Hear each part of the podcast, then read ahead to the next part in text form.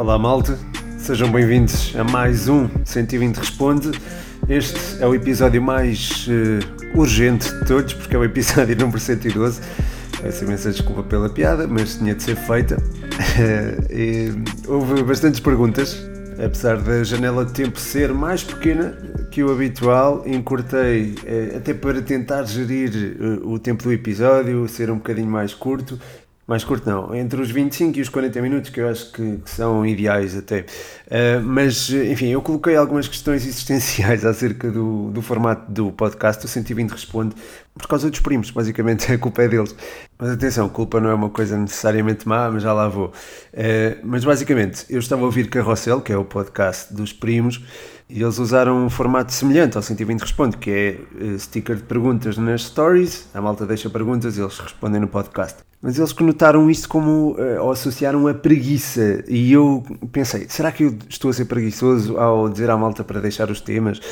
É, enfim, entrei aqui neste raciocínio e, enfim, apercebi-me que não, acho que não estou a ser, porque torna-se mais fácil vir com temas uh, do que propriamente abordar temas que são solicitados por várias, várias pessoas.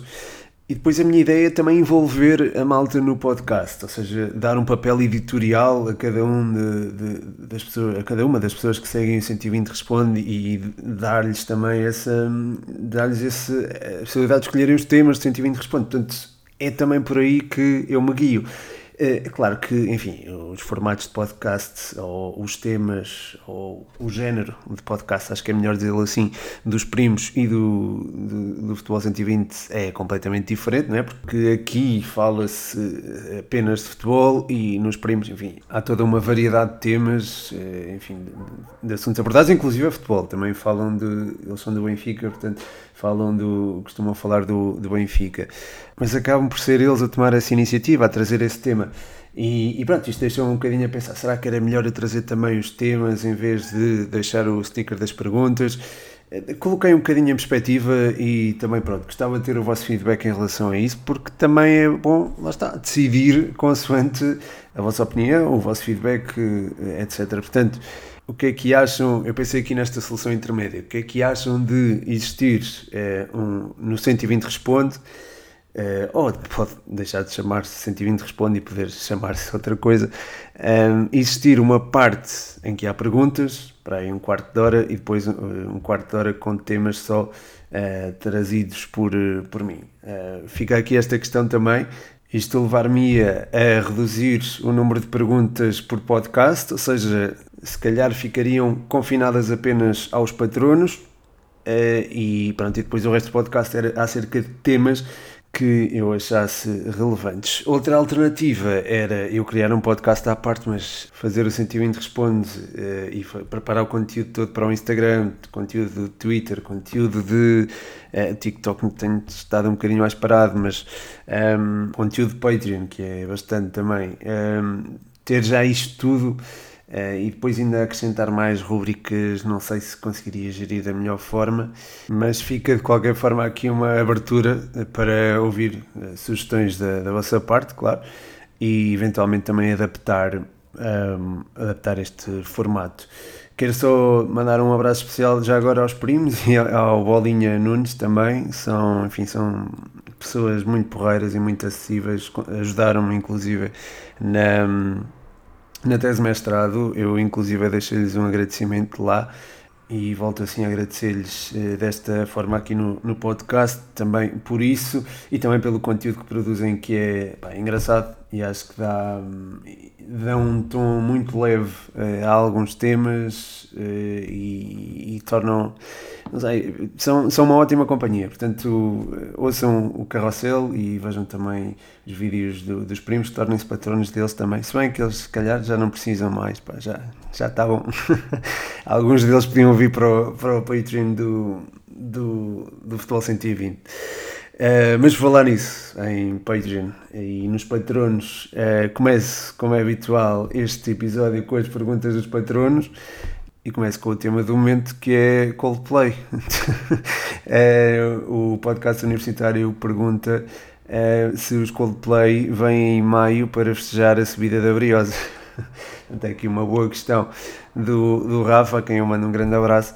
Um, não, eu acho que é preciso ser realista e a época da Briosa, enfim, eu ontem tive a oportunidade de ir ao estádio, tive a oportunidade também de ir à Mancha, que não ia já há algum tempo, ou melhor, para a zona da, da Mancha, para a qual eu não ia há algum tempo, e senti-me muito bem uh, e senti que havia ali um ambiente bom uh, por parte de toda a gente e um ambiente de compreensão para com aquilo que esta equipa pode dar. É uma equipa completamente nova, renovada Uh, e com, com malta que sente a camisola e isso acaba se calhar por fazer diferença. Se calhar não fosse essa garra e essa crença, se calhar não ganhávamos ao Amora como ganhamos, mas já lá vou, esse jogo. Aliás, é já, a próxima pergunta é acerca desse jogo.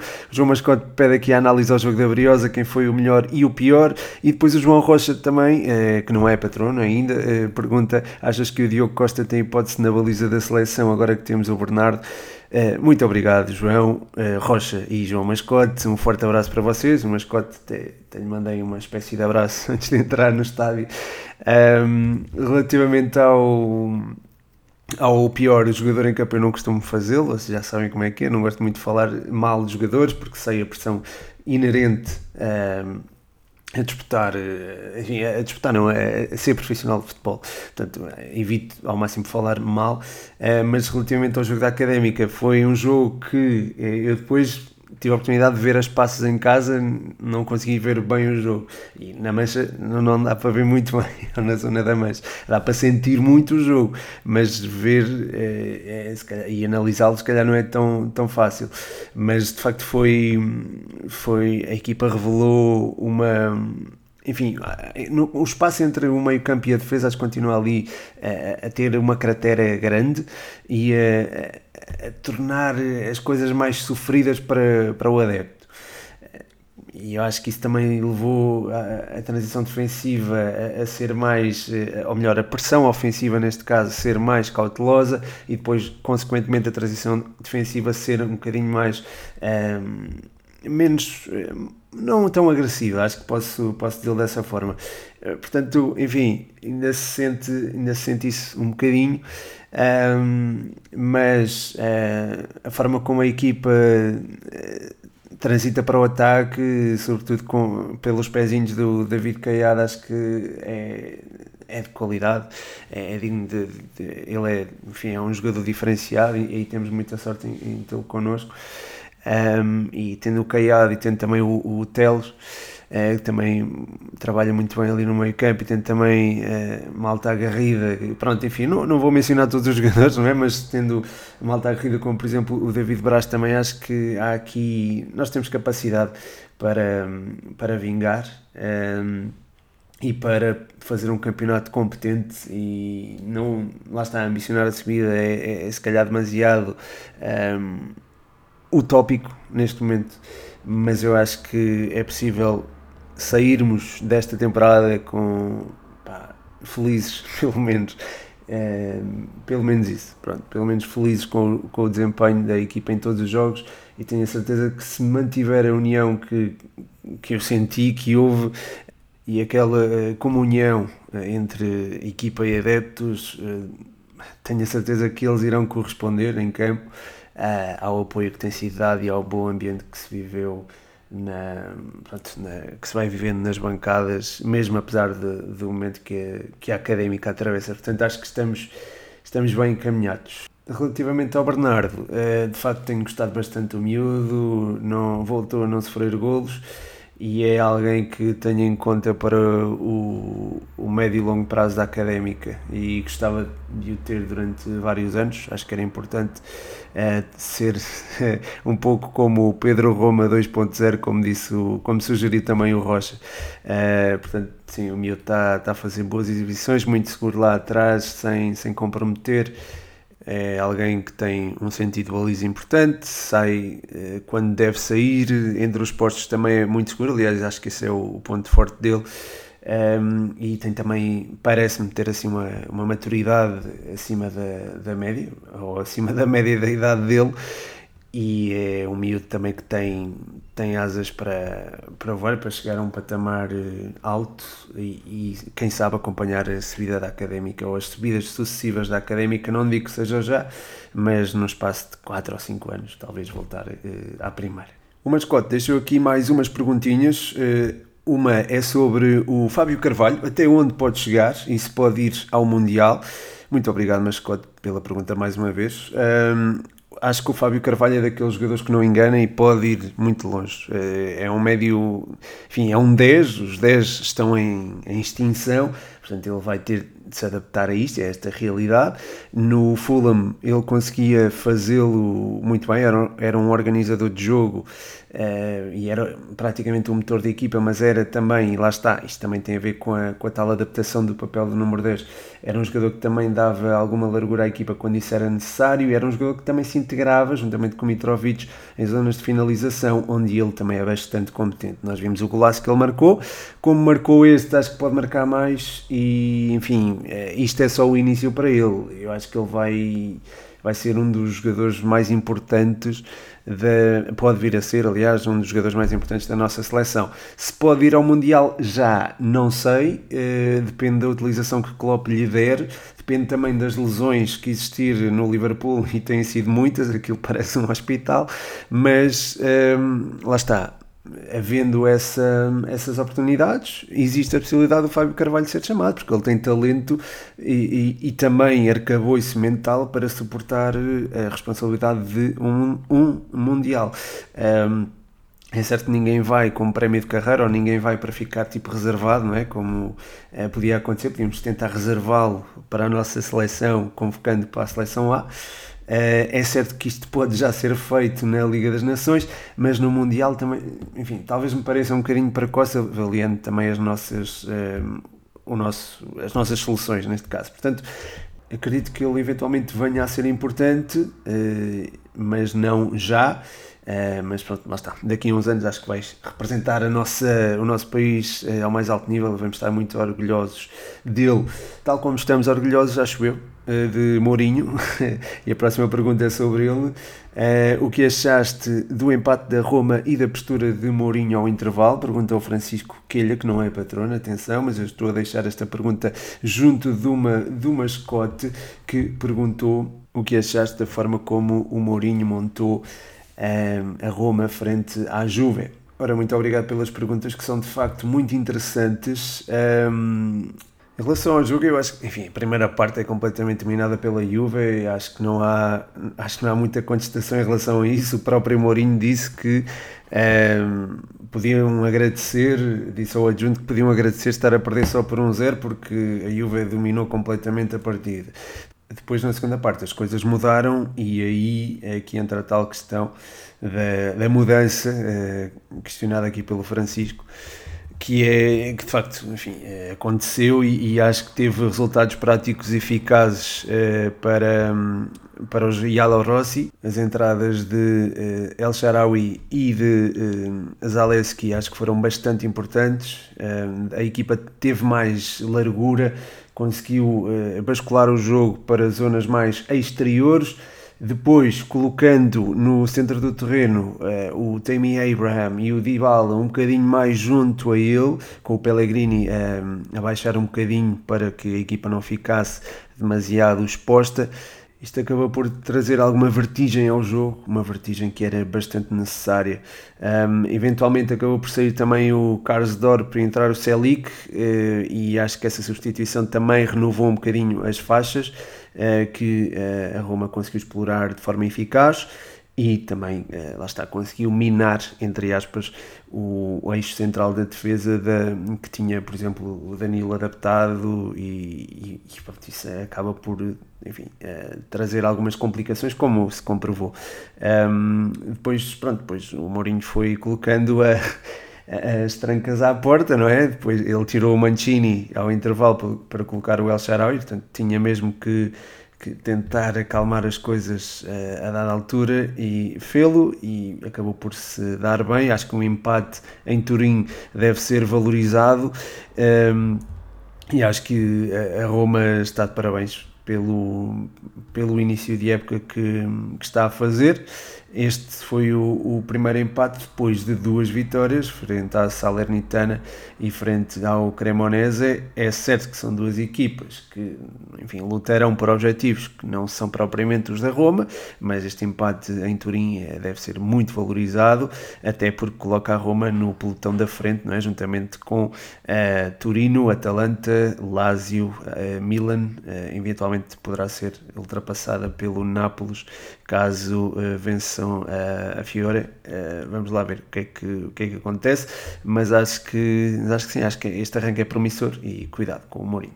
Já vou com 15 minutos, eu tenho que mesmo que, que apressar isto. Estão a ver? É a tal questão das perguntas. Um, o David Cruz, a quem eu mando um forte, forte abraço, uh, ele que é patrono do Futebol 120. Uh, pergunta aqui três transferências que gostasses de ver confirmadas até o dia 31. Obrigado, David, e um forte abraço para ti. Olha, eu já não sei se gostava de ver Cristiano Ronaldo fora do Manchester United, vi o Bruno Fernandes abraçá-lo e ele. Uh, com o colete vestido, mas eh, conformado, se calhar com o seu papel e também infeliz, parecia-me feliz pelo seu, pelo seu colega. Acho que tem uma oportunidade aqui para dar mostras da sua humildade, uh, se bem que não é a qualidade que mais reconhecemos ao Cristiano Ronaldo né, neste momento, mas eu, lá está. Eu ainda mantenho essa esperança de ver uh, Messi e Ronaldo jogar juntos e pronto, a transferência de Ronaldo para o PSG seria bastante interessante. Depois, uma das que eu queria já foi confirmada, que era a mudança do Gonçalo Guedes para o outro patamar quero ver como é que ele se afirma no Wolves. Hoje já fez uma assistência, por exemplo, e acho que é alguém também que gostava de ter visto. Sei que esta já é uma transferência confirmada, mas pronto, esta era uma das que eu queria ver confirmadas. Depois outra, e que se tem falado muito e já se tem criado uma novela enorme à volta dela, é a do, do Anthony para o, o, Manchester United. Quero ver como é que a equipa poderá render com mais um extremo e um extremo que o Eric Tenak conhece tão bem e ver se uh, o Manchester United pode de facto ser um sítio onde os jogadores não, não evoluem, porque acho que o Anthony será um, um, uma cobaia, entre aspas, perfeita para percebermos isso. Portanto, talvez essa seja uma das transferências que eu gostasse de ver confirmada.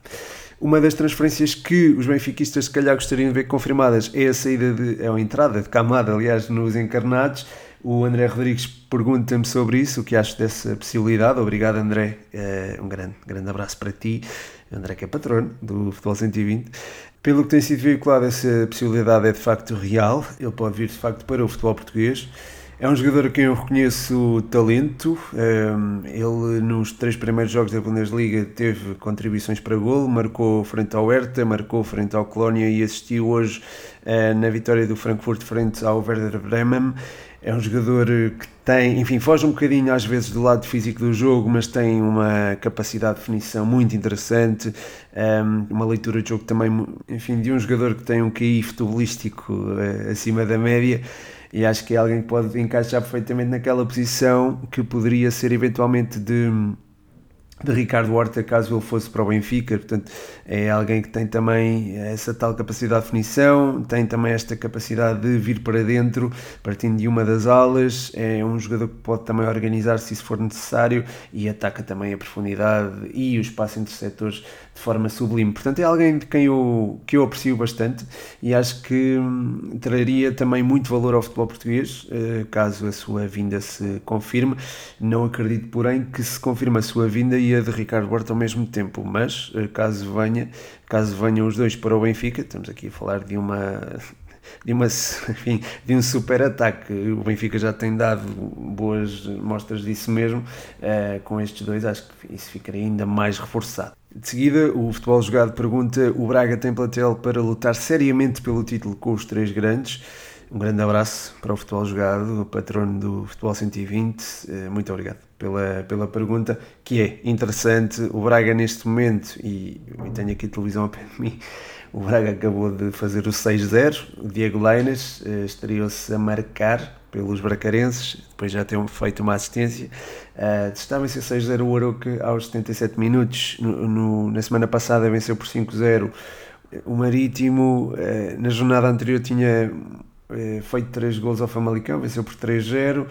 Frente ao Sporting, empatou 3-3 num dos jogos mais espetaculares da temporada, sem dúvida alguma. Portanto, enfim, este Braga é promissor, deixa água na boca e acho que vai, vai ter uma palavra a dizer caso mantenha esta competitividade. Ainda é cedo para dizê-lo e mantenho o que disse também na, no último episódio acerca do, do Braga. Uh, não tem as mesmas armas, não tem a mesma profundidade, ou pelo menos a mesma qualidade na profundidade de um plantel, mas mantendo Ricardo Horta, por exemplo, e mantendo Simão Banza e Vitinha, aquela dupla tem funcionado às mil maravilhas mantendo também toda esta juventude, acho que a equipa poderá uh, vingar e poderá ter um papel a dizer na discussão do campeonato. Agora, se é diretamente, se é indiretamente, isso já não consigo dizer. Um, porque lá está, estamos a falar de uma equipa também bastante jovem uh, e que ainda não teve de lidar com uma contrariedade. Eu acho que quando isso surgir, pronto, as coisas podem ficar um bocadinho mais difíceis de, de gerir. Mas enfim, isto aplica-se ao Braga como aplica-se também a, a, todas as outras equipas relativamente jovens, ainda que lá está o Braga não tem tanto esta, este conforto, entre aspas, de já ter conquistado um título nacional. E caso esteja próximo de o fazer, acho que poderá eventualmente sentir essa pressão, mas acho que é possível e enfim, há que considerar todas as hipóteses, afinal isto é, isto é futebol, não é, não é propriamente é, algo matemático, portanto acho que existe de facto essa possibilidade, sobretudo é, apresentando o futebol que tem vindo a apresentar. Do Braga passo aqui para o Sporting, tem aqui várias perguntas acerca dos Leões. O João Blanco, quem manda um abraço muito especial, é, pergunta, faz sentido um treinador não mudar a sua ideia consoante vitórias e derrotas? Ele mete entre parênteses Amorim. e o André Rodrigues pergunta com pote a 8, o Sporting não perde qualidade na frente de ataque. Grande abraço também, mais um para o André. E uh, Luís Martins, deixa só aqui uma verificaçãozinha. Mundo de volta à normalidade e Sporting em terceiro. Um, bem, indo diretamente aqui à pergunta do João, um, eu acho que o Amorim já mudou um bocadinho e nós vimos precisamente, eh, eu coloquei esta pergunta junto da do André porque lá está, o Pote já jogou um bocadinho mais recuado e foi com a intenção da equipa ter um, um futebol diferente. Ora, o Pote jogando mais recuado e jogando o Trincão, Rochinha e o Edwards na frente, a equipa, na teoria, poderia apresentar um futebol mais dinâmico, uma frente de ataque mais fluida, mais difícil de contrariar.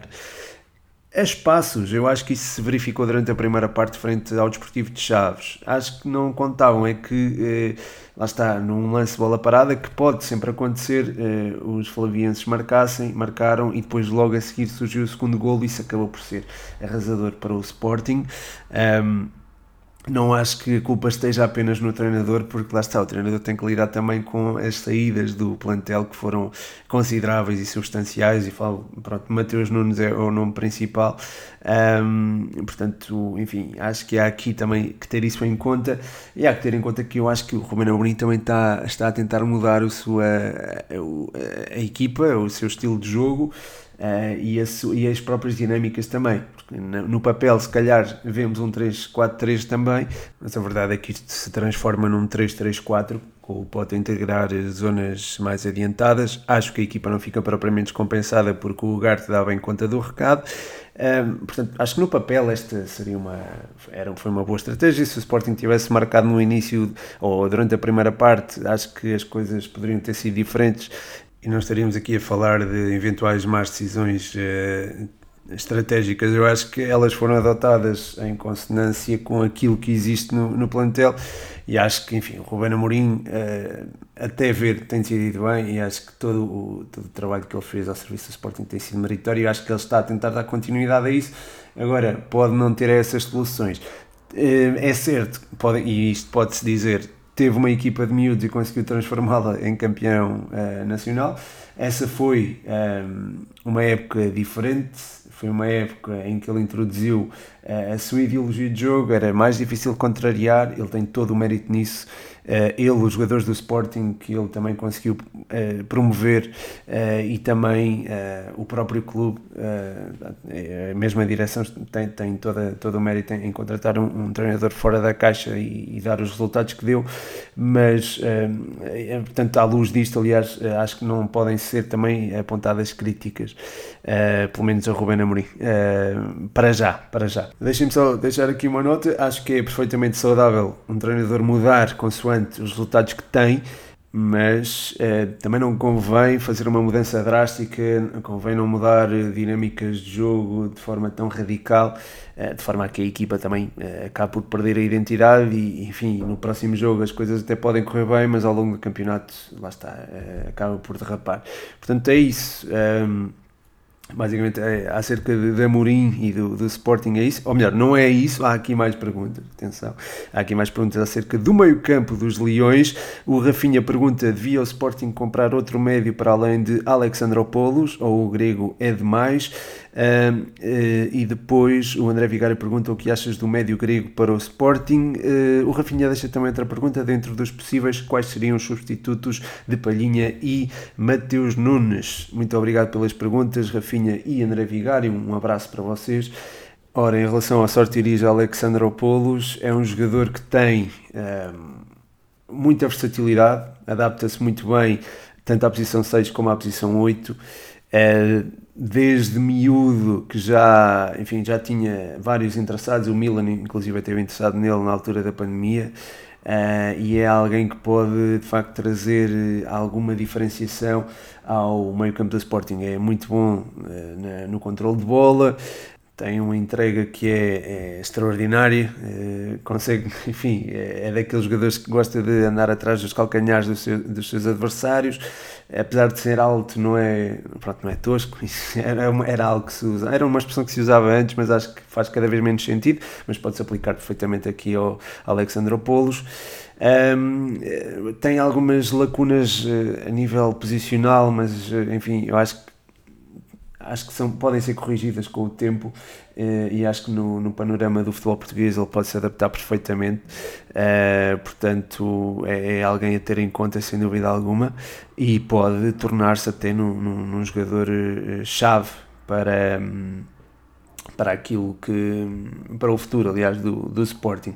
Relativamente aos substitutos do, do Mateus Nunes e do Palhinha, eu acho que o Palhinha já estava, o do Palhinha já estava encontrado, era o Manuel Ugarte, que eu acho que até pode superar o Palhinha, a meu ver, é um jogador extraordinário, que tem uma, uma abrangência, uma envergadura uh, também brutais, quer dizer, envergadura se calhar não é bem a palavra certa, mas é, é um jogador que gosta de, do lado físico da partida, mas ao mesmo tempo uh, também consegue aliar isso à sua, à, à sua capacidade posicional e depois também a consciência tática que, que, tem e a maturidade também que tem. Portanto, é, é, alguém que eu acho que já estava a ser preparado para substituir o Palhinha. Depois, em relação ao, ao, que já pode até superar aquilo que o Palhinha representava no Sporting a dada altura, eh, relativamente ao Mateus Nunes, acho que o, o, o Alexandropoulos pode ser esse jogador. Obviamente que não há cópias, não se pode procurar um clone, mas acho que o Alexandropoulos pode muito bem é, fazer aquela posição com, com competência. Do Sporting, passo aqui para o Porto, uma pergunta sobre Medi Taremi. O Guiz pergunta: a lesão do Taremi pode afetar o Futebol de Porto? Obrigado, um abraço. Uh, acho que sim. Uh, é um jogador que ataca muito bem o espaço, uh, as, as, costas, aliás, da, da, defensiva contrária, e nesse sentido é um jogador que pode ser muito importante e muito útil. ou melhor, acho que a equipa até está habituado a vê-lo atacar essa, esse espaço. Ele é exímio nisso. Ou tornou-se exímio nisso com, com Sérgio Conceição.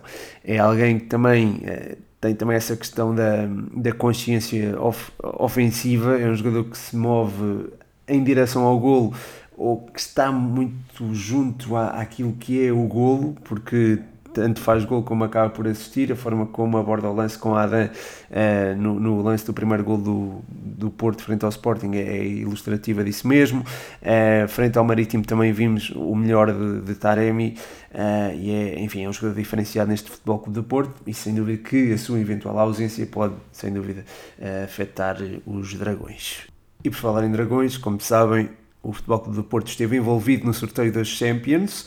Tenho perguntas acerca disso. É certo que é um tema que eu já abordei no Champcast, posso abordá-lo aqui também, mas mais ao de leve. Um, o Barbosa pergunta: na tua opinião, o sorteio das Champions foi equilibrado? Qual é a equipa portuguesa que vai mais longe? E o Eduardo Andrade pergunta, ao pé daqui uma análise ao sorteio, aquilo que eu puder dizer. Portanto, é, compreendo também esta questão de haver já um Champcast com esse tema é, e não o abordar, é, ou não o abordar como abordei no Champcast, onde fui, se calhar, um bocadinho mais detalhadamente. mas pronto, de forma muito resumida, acho que todas as equipas têm capacidade para passar os. Os grupos. O Benfica tem uma janela de oportunidade frente a esta Juve, principalmente se se mantiver uh, estas questões também da, das lesões. Uh, além disso, esta Juve não é propriamente Juve, Juve como preferir, não é propriamente a mesma equipa que era há dois anos. Tem, tem, uma, tem certas lacunas, portanto acho que há a possibilidade do Benfica superar esse grupo. Uh, enfim, superar o PSG se calhar é um bocadinho difícil. depois o Sporting tem um grupo complicado, atenção. Spurs, Frankfurt e Marselha não são pera doce e vimos a exibição do Marselha frente ao Nice hoje e foi, foi extraordinário. O Nuno Tavares esteve muito bem, o Alexis Sanchez marcou também dois golos. Uh, há também um miúdo que é o miúdo, acho que já não é miúdo, Luís Soares, que no Granada se afirmou de forma evidente e que também pode ter um, um papel importante no, no Marselha a, médio e longo prazo. Portanto, é, é uma equipa competitiva e acho que o Sporting eh, irá ter alguma dificuldade em uh, batalhar com, tanto com o Marselha como com o Frankfurt. Acho que poderá ser difícil, mas acho que é possível. Depois, relativamente ao Futebol Clube de Porto, o Atlético Madrid é uma equipa que o Futebol Clube de Porto, o ano passado, uh, com, com a qual, aliás, o Futebol Clube de Porto conseguiu uh, batalhar e conseguiu também discutir o apuramento, conseguirá fazê-lo também este ano. O jogo no Dragão servir de aprendizagem, acho que a equipa pode, pode melhorar a partir daí, conhecendo também bem a equipa adversária. Este Atlético ainda está longe da consistência que se calhar pretende ter, portanto, nesse sentido, acho que há hipótese para as três equipas eh, seguirem em frente na, nas Champions, ou para os oitavos de final das Champions. Por falar em Champions, eh, ou alguém que pode estar ausente dela, o Filipe Gonçalves pergunta o que sabes do Cristiano Ronaldo. Uh, obrigado, Filipe, pela pergunta, uh, mas pá, de facto não, não, sei, não sei adiantar nada. Sei que há a possibilidade de ir para MLS, sei que há a possibilidade de ir para o Sporting. Já ouvi um jornalista de, italiano falar dessa possibilidade, de, de facto, essa possibilidade de ser a mais uh, vincada. Não sei, não sei o que é que pode acontecer mas, eh, mas lá está, eh, acho que figura-se cada vez mais provável a sua manutenção em Old Trafford ou então ir mesmo para, para o Sporting, eh, para a nossa liga. E por falar em nossa liga, faz aqui a transição para uma pergunta do Fábio Teixeira que pergunta se o Chaves pode ser a equipa revelação da liga. Obrigado, Fábio. Um abraço para ti em primeiro lugar. Em segundo, acho que sim, que o Chaves pode ser essa equipa. está, está muito bem estruturada, muito bem organizada, um bocadinho à semelhança daquilo que foi o Aroca o ano passado. Uh, transplantou-se uma ideia, uh, houve um treinador que foi evoluindo um, e falo do Vitor Campelos, já falei assim do Armando Evangelista, falei também do Ricardo Soares, falo agora também do Vitor Campelos, que tem registrado uma evolução notória. E acho que falamos muito de evolução de jogadores, falamos menos de treinadores. E acho que uh, o Campelos é um exemplo perfeito disto mesmo um, e pronto, nesse sentido, acho que há, há, essa possibilidade. Há também jogadores com muita qualidade e com muita experiência. O Juninho é, um, é um craque, o Bachi também, gosto muito dele. O, o Héctor Hernandes é, é, também um avançado que trabalha muito bem para o da equipa e é desses avançados que estas equipas precisam. Uh, depois no meio campo não jogou o João Teixeira, que é o maestro, e, e pronto, e não jogando ele, e a equipa apresentando-se bem, lá está, temos aqui um contexto em que percebemos que existe essa, hum, está, essa, essa capacidade para, ou o potencial para esta equipa ir longe. Nesse sentido, sim, acho que é possível ser a equipa revelação da, da Primeira Liga, eh, mas também há a possibilidade de outras equipas se afirmarem além daquilo que estamos à espera, como por exemplo o Braga, e quando falo o Braga, é, pronto, há um ponto de poder discutir o título, Há também eh, o Estoril, que foi vencer 3-0 ao Passo de Ferreira. Há também o Casa Pia, que fez um belíssimo início de campeonato, muito bem organizado defensivamente. Portanto, acho que há aqui muita, enfim, muito potencial. Acho que, aliás, o próprio Portimonense também fez um início fantástico. Está a fazer, aliás, um início fantástico. E atenção, não é nada fácil vencer o Vitória depois de começar a perder, porque este Vitória está bem organizado defensivamente. Uh, e viu-se isso nos dois primeiros jogos do, do campeonato, sobretudo nesses. Um, e, e, pronto, nesse sentido, acho que há. Tendo já vencido o Marítimo também fora, nos Barreiros, uma deslocação normalmente complicada, mas pronto, dados os problemas recentes do Marítimo, é uma vitória lá está, não, não digo que seja uma vitória natural, mas é uma vitória menos um, valiosa, mas acho que se calhar vamos olhar para o final da época e olhar para esta vitória como uma vitória muito importante para o Portimonense, pode de facto surpreender, tem muito talento, é, muito talento brasileiro, gosto muito do Wellington, o, o Iago também que marcou o gol da vitória frente ao Vitória, é também um, um jogador muito interessante, um, o, o, Estrela está-se a evidenciar também uh, e, e, acho que naquele meio campo encaixa que nem uma luva. Uh, o próprio Everton também nem sequer é titular, mas é um jogador também que tem bons pezinhos. Uh, a defesa também está, tem estado muito bem. O Willian e o Pedrinho, por exemplo, são dois jogadores de quem eu gosto bastante.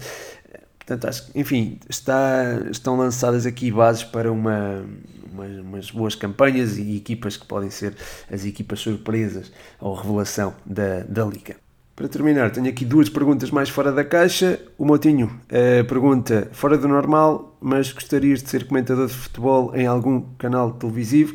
Muito obrigado pela pergunta, Motinho. É sem dúvida alguma uma experiência que eu gostava de ter, até porque eu tenho necessidade de criar conteúdo acerca de futebol. Não é tanto a questão de eventualmente alimentar a página para manter o nível, para manter a exposição, para não, é mesmo. Eu é, faço publicações, gravo podcast porque tenho necessidade de falar sobre futebol e tendo isso, acho que isso tornaria a experiência também de ser comentador televisivo é, muito mais aprazível para mim e acredito que talvez pudesse trazer algum valor ao canal televisivo com o qual colaborasse. Seria um gosto enorme e não só na televisão, mas também na rádio. Mas para já não se coloca, até porque também não, não me apresentei, não fiz propostas. Mas de qualquer forma, malta, eh, vocês também podem dar um toque em invadir aí as redes sociais da Sport TV, dizer Pedro Machado para, para comentador ou algo do género. Isso era giro, era muito giro de se ver, mas acho que não, também não, vos não estou a pedir isto de forma séria, atenção, eh, não façam, não façam isso. Uh, mas pronto, eu fico sempre assim um bocado sem jeito quando fazem esta questão, porque de facto era uma coisa que eu gostava muito de fazer. Uh, avançando para a próxima pergunta, o Eduardo Andrade uh, diz: Pergunta random do episódio, já ligaste alguma vez para o 112? Portanto, uma pergunta contextualizada com o, o número do episódio. Já, já liguei. E até liguei recentemente, por acaso. E pronto, não é uma experiência propriamente agradável, como, pronto, como toda a gente deve calcular mas, mas às vezes é algo que, que se tem de fazer. Uh, e tive de, de pronto, no caso tive de chamar a ambulância, não queria terminar este episódio com um tom de coisa, mas tive de chamar uma ambulância, sim, é, é um senhor mais velho que estava, que estava a sentir-se mal. E hum, aquilo que posso partilhar com vocês é que, ou se posso dar alguma dica, ou assim, é, pronto, é normal que os senhores do outro lado da linha não estejam tão estressados connosco.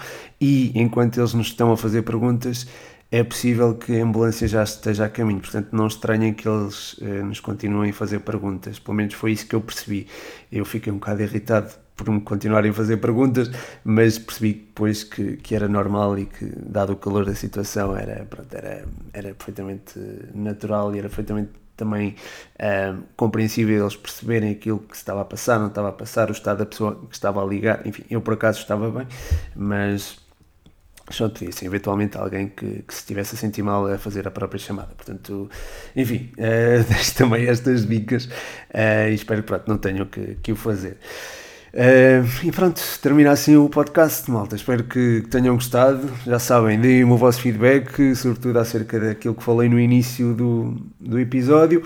Uh, muito obrigado a todos os que apoiam no Patreon, em patreon.com.br futebol 120, é fundamental para que o projeto continue aqui a, sobre rodas.